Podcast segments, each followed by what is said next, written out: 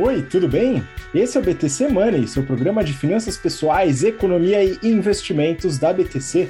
Meu nome é Gustavo eu sou instrutor de negociação e comunicação da BTC, e no episódio de hoje falaremos sobre inflação, juros e o preço dos ativos. A gente vai comentar sobre uh, possíveis elevações na inflação global, não só brasileira, né? movimentos possíveis nos juros também, e o que, que acontece com o preço dos ativos no mercado. Isso pode afetar o seu rico dinheirinho aí que está sendo depositado para você conseguir a sua poupança e também né, outros, é, outras consequências econômicas que a gente pode comentar aqui também.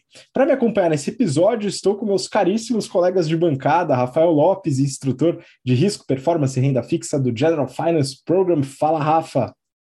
Fala pessoal, prazer estar com vocês novamente. Estamos com inscrições abertas para o GFP e também para o curso de Value Investing que começa logo logo, né?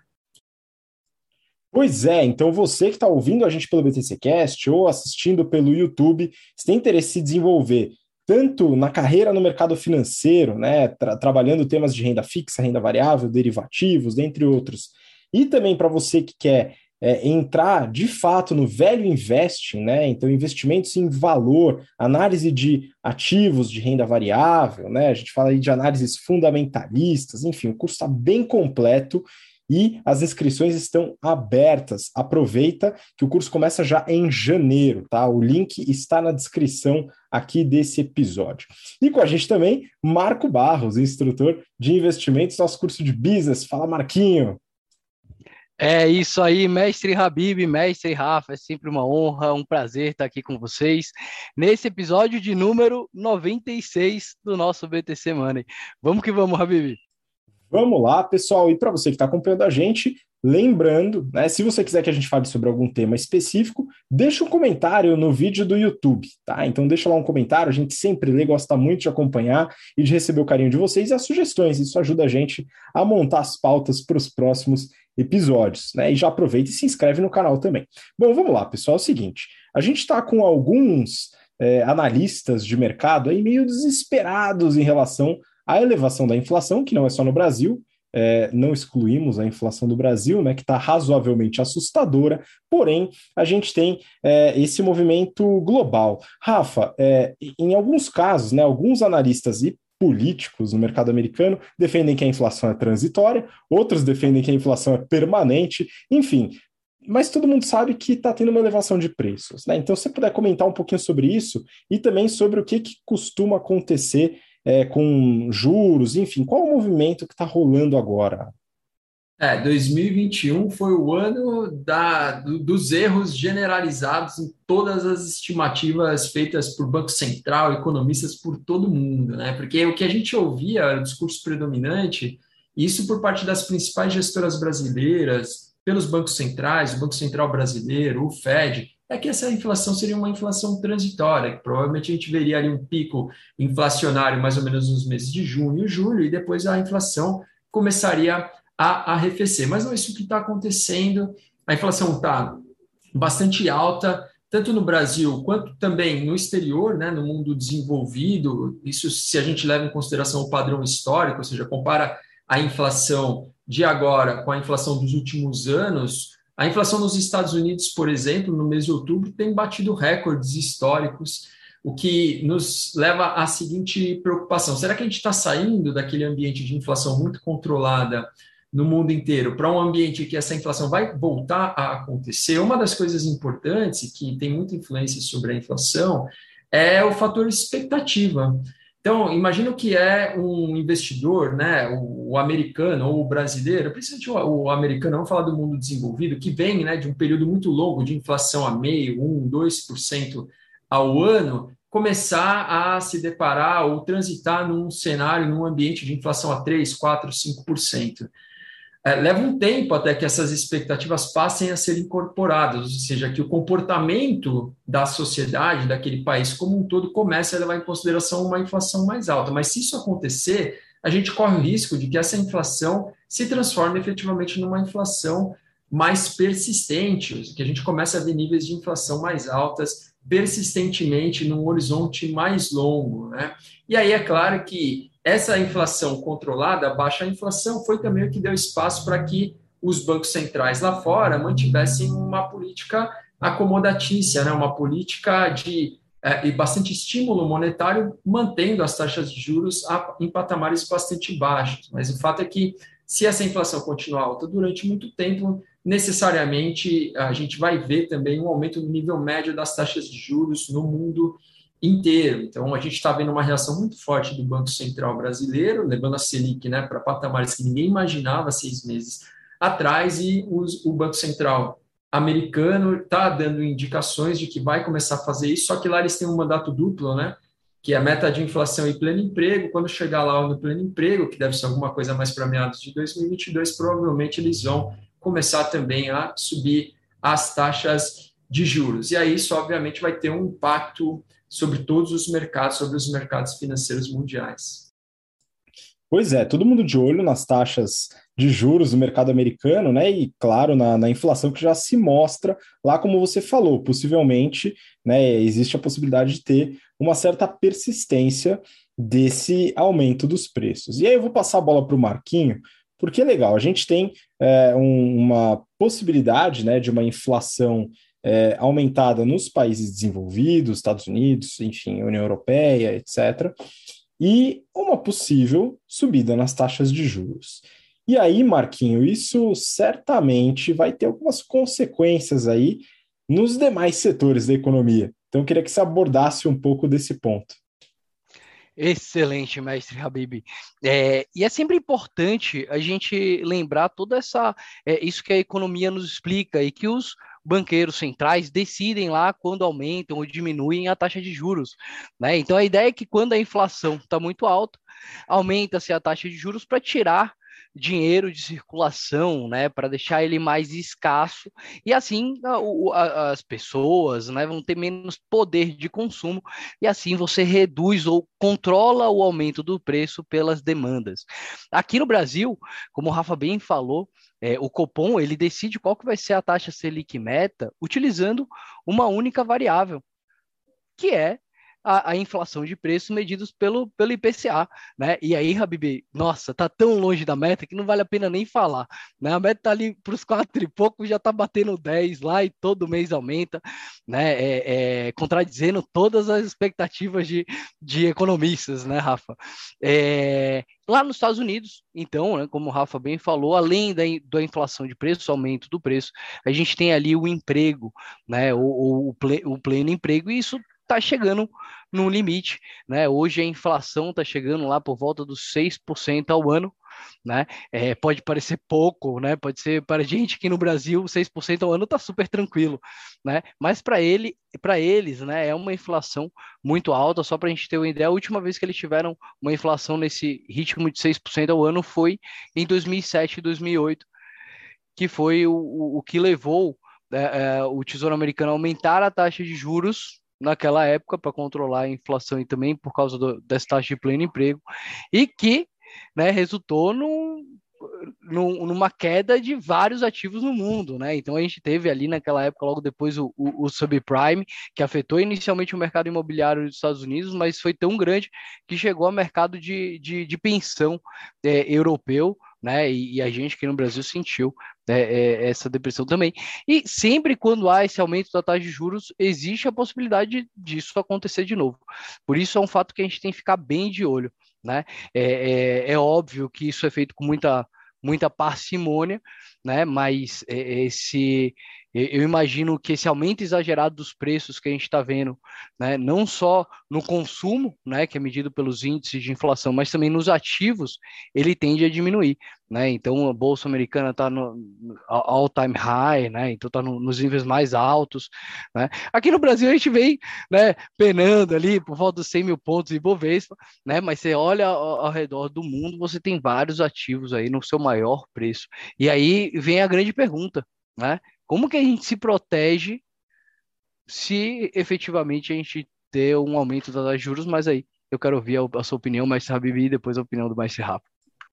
Boa, eu vou só comentar um pouco, né, que a gente está falando aqui sobre uma perspectiva, né, de aumento de inflação, de uma, uma elevação das taxas de juros dos bancos centrais em resposta ao aumento dessa inflação, né, e é bem lembrado do Rafa, você colocou, né, que lá nos Estados Unidos o Banco Central tem um duplo mandato, né, então não, não persegue apenas a inflação, mas também o pleno emprego.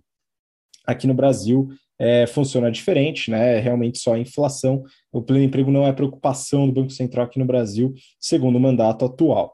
De qualquer forma, a gente precisa entender né, como e, compartilhar aqui com, com o pessoal que está ouvindo, que está acompanhando, né, como que isso afeta os ativos de forma geral. Né? Então, é, é, com, com o aumento da inflação e um possível aumento de juros, né, o que a gente já tem visto são títulos do Tesouro, Selic, por exemplo, né, e até os outros pré-fixados, né, aumentando bastante suas taxas. Né? Então a gente já vê a retomada da renda fixa como sendo bastante apetitosa. Olha só que legal, né? A gente passou por um belo período aí do pessoal ignorando a renda fixa, colocando tudo em renda variável. Agora a gente vê que o mundo não é tão cor-de-rosa assim, né?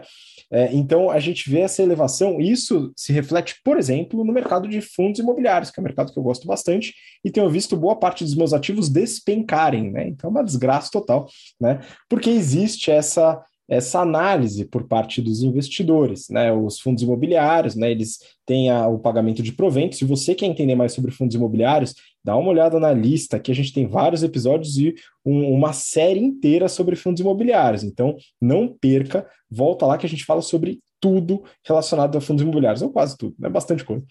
É, e os preços dos fundos imobiliários estão caindo bastante na média, né? O IFIX, que é o índice é, que acompanha os fundos imobiliários, está tendo uma queda bem expressiva. Então, é, já é um reflexo do aumento das taxas de juros.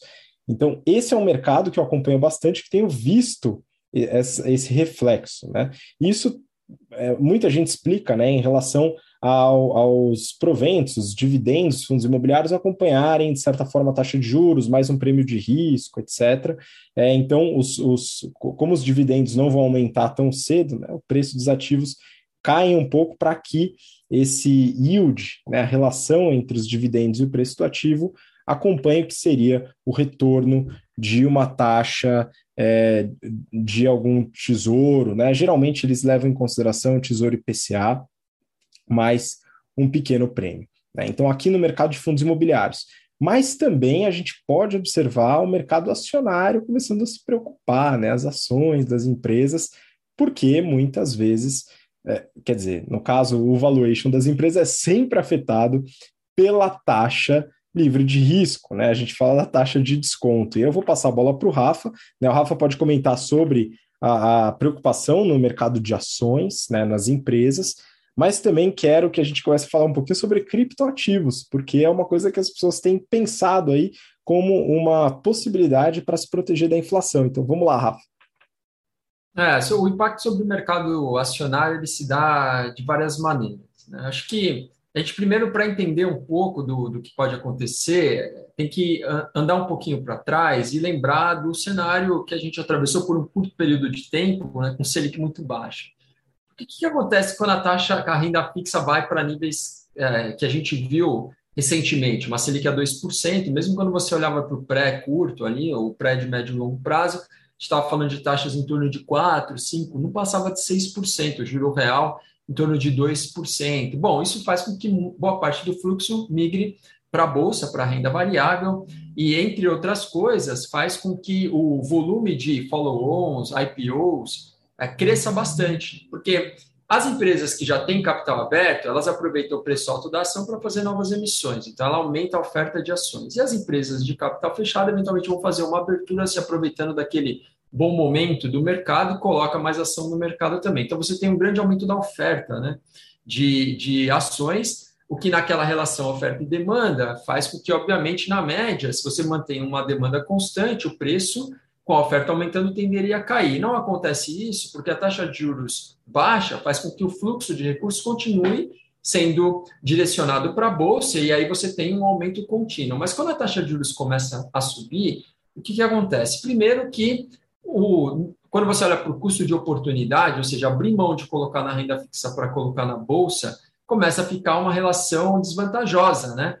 E boa parte dos investidores joga o dinheiro para a renda fixa, buscando uma melhor relação risco-retorno, e você tem menos demanda na bolsa. Menos demanda na bolsa, aquela oferta excedente que aconteceu nos períodos recentes, você tem uma queda das ações de uma maneira geral. Além disso, a gente tem que entender também as causas desse aumento dos juros, né? que é a inflação. A inflação, quando ela aumenta, ela machuca muito setores como varejo, por exemplo. Olha para o resultado de Magazine Luiza, Loja Renner, né? Uh, Via, assim, tá uma sangria. A Magazine acho que chegou a perder 30 e, 30 e poucos por cento de valor de mercado em 3, 4 dias, aí depois que soltou o resultado do terceiro trimestre. Mas já estava caindo por conta de uma inflação mais alta, né?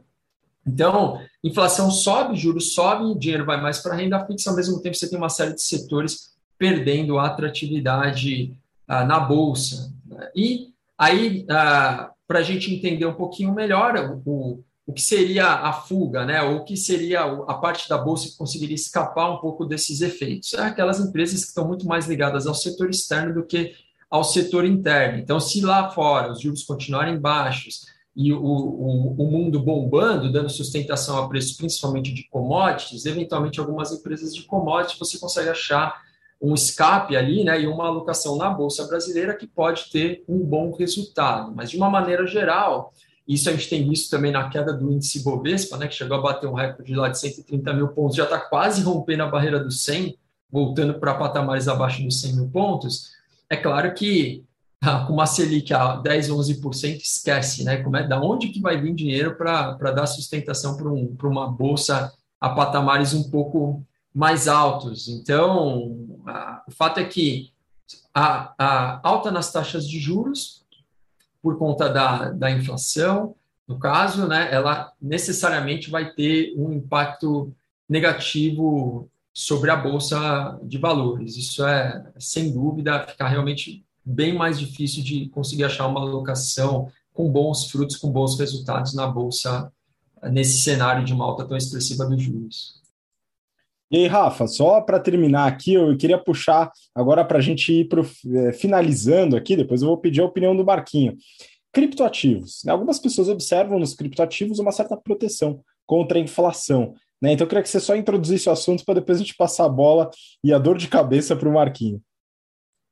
É, o criptoativo ele é visto muitas vezes como uma alternativa à moeda fiduciária, ou seja, em ambientes de muita inflação, a moeda fiduciária, o caso do real, por exemplo, perde valor, né? E aí você enxerga no criptoativo uma alternativa para que você é, não consiga preservar o poder de compra, né, do seu patrimônio, vamos dizer assim, do seu recurso. Ainda que o criptoativo, ele, apesar de ter essa, essa concepção, essa ideia, ele, ele tem muita volatilidade também, né? E a gente não pode esquecer uma, uma questão importante, que o criptoativo é uma moeda, vamos dizer assim, né, ou um pretendente a uma moeda, ou vai se estabelecer cada vez mais como uma moeda, mas ele também é denominado em dólar, ou seja, até o Bitcoin é denominado numa moeda fiduciária que é o dólar. Então, uh, bom, mas uh, Posto dessa forma, para que você compre o Bitcoin, você precisa ter dólar, né? E aí, obviamente, quando você tem um, um volume maior, ou seja, uma oferta monetária maior de dólares ou de, de, moeda no mundo de uma maneira geral, você vai aumentar a pressão de demanda, a pressão compradora sobre o cripto, criptoativo também, porque você tem que ter o dólar para comprar o Bitcoin, né? Ou você precisa ter alguma outra moeda para comprar o Bitcoin. Então, ah, ah, isso faz com que, quando você tem aumento da, da oferta monetária, como eu mencionei, tem aumento da demanda. Por outro lado, para você aumentar a oferta da, da, do criptoativo, você tem uma série de limitações, porque o custo né, em geração de energia, o custo que você paga de energia para gerar o criptoativo, ele é cada vez maior, portanto, você acaba tendo um cap, um limitador na oferta desse, do criptoativo. Então, se você tem muita demanda por conta de, de muito estímulo que está acontecendo no mundo, né? E pouca oferta, naturalmente, vai acontecer o que a gente viu, que foi o Bitcoin, por exemplo, saindo de 20 mil dólares para 60 mil dólares com todos esses estímulos monetários. E aí vem a questão, né? Alta de juros diminui a oferta monetária porque você diminui o multiplicador monetário, então você tem menos crédito na economia, portanto você tem menos moeda.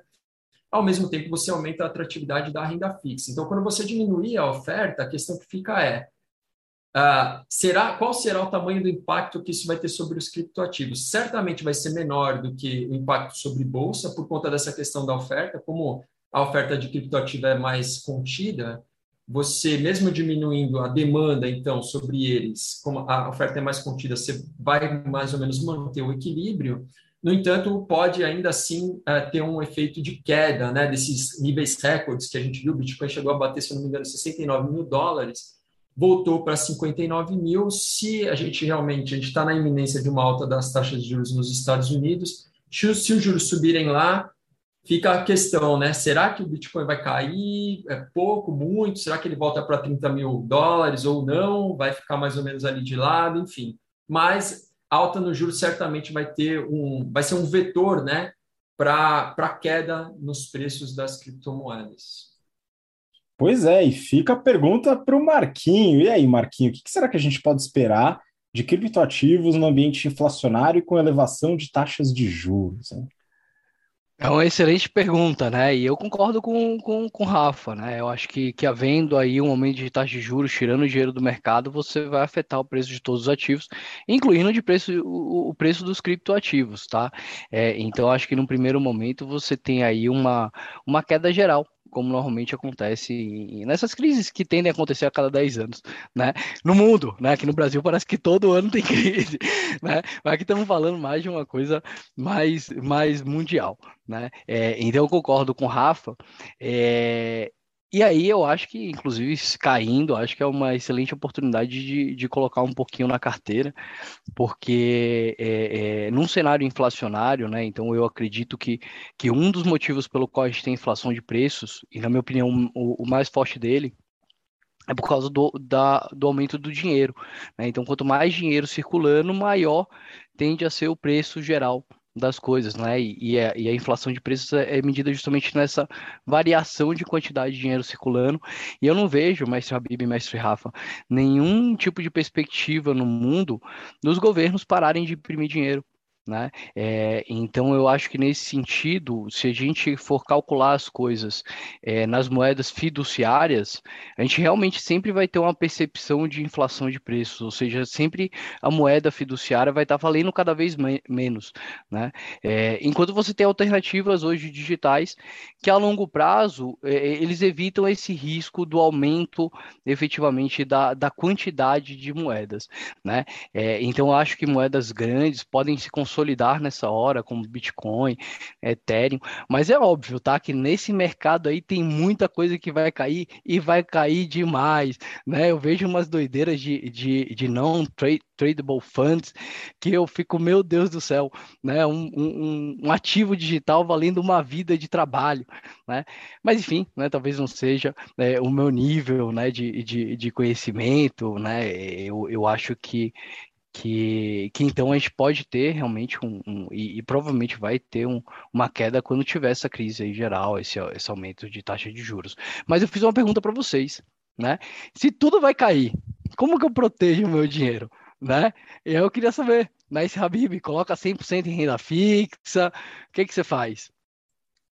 Vamos lá, Marquinhos. Então, para a nossa última rodada aqui, né? O que que eu faço? Né, eu acho que eu compartilho algumas coisas, tenho algumas discordâncias com você, mas algumas coisas eu compartilho muito forte com você, que é o investimento em ativos reais, né? É, eu falei sobre a queda dos, dos ativos, dos fundos imobiliários, mas tem uma coisa que é importante comentar: eles continuam pagando proventos, né? Porque as pessoas continuam alugando escritórios e os escritórios ainda têm a sua renda, né? Então, isso não vale só para fundos imobiliários, vale para investimentos imobiliários como um todo, tá? Então, incorporações imobiliárias, esse tipo de coisa, eu acredito que, é, enfim, na minha visão, na opinião aqui, nada é recomendação de investimentos, inclusive não falamos de nenhum ativo aqui, pessoal, nenhum produto especificamente, mas é, eu acredito que é uma certa fuga, tá? E eu ainda tenho crença na moeda fiduciária, né? Então, é, acho que sim, né? Trazer para títulos de renda fixa é, principalmente indexados à taxa de juros, né? Enfim, a crença na moeda fiduciária, principalmente numa moeda forte como o dólar, tá? Então, como eu comentei antes do episódio aqui, eu dei uma breve posicionada aqui é, nas taxas de juros americanas, né, para tentar acompanhar essa subida possível que vai acontecer. Eu acho que é uma proteção. Nos né? Estados Unidos é ainda o dono da moeda de reserva mundial. Eu acho que isso não deve mudar enquanto eu estiver por aqui neste planeta. Então, é, eu acredito que pode ser uma boa proteção, tá? Essa, então, eu fico com ativos é, imobiliários e é, ativos indexados a taxas de juros nos Estados Unidos. Rafa, e aí? Vamos lá. Olha, eu vou propor uma coisa, que a gente dê essa pergunta, esse tema para o nosso próximo episódio. O que, que vocês acham? Foi uma boa fuga, hein, Rafa? Gostei. Mas eu acho que a gente pode deixar para o próximo uma semana episódio. mais para pensar na resposta. Não, tá certo, tem que pensar mesmo. E eu posso pensar e posso mudar de ideia, hein, pessoal? Então, fiquem atentos. Marquinho, fica então o desafio, hein? Pode ser semana que vem? Excelente, excelente gancho. Episódio 97 a gente fala sobre isso, né? Como se proteger aí, né, nesse, nesse cenário, né? Muito bom. A gente vai falar de ativos de todos os tipos em todos os lugares, hein? E aqui, obviamente, não é algo unânime, hein, pessoal? Isso é muito importante. Há várias discordâncias. A gente vai abordar aqui essa polêmica toda de como se proteger de um ambiente inflacionário global, hein? Isso aqui é difícil, hein, pessoal? Mas por hoje, acredito que a gente fique por aqui. Então, Rafa, muito obrigado de novo pela sua participação. Valeu, eu que agradeço. Um grande abraço a todos e até o próximo BT Semana. Valeu e obrigado, Marquinho, também. É isso aí, até a próxima. Muito bom, pessoal. Vocês que acompanharam a gente, muito obrigado pela audiência, pela paciência. E é claro, semana que vem a gente volta já com esse spoiler do nosso tema de semana que vem. Um grande abraço e até lá. Tchau, tchau.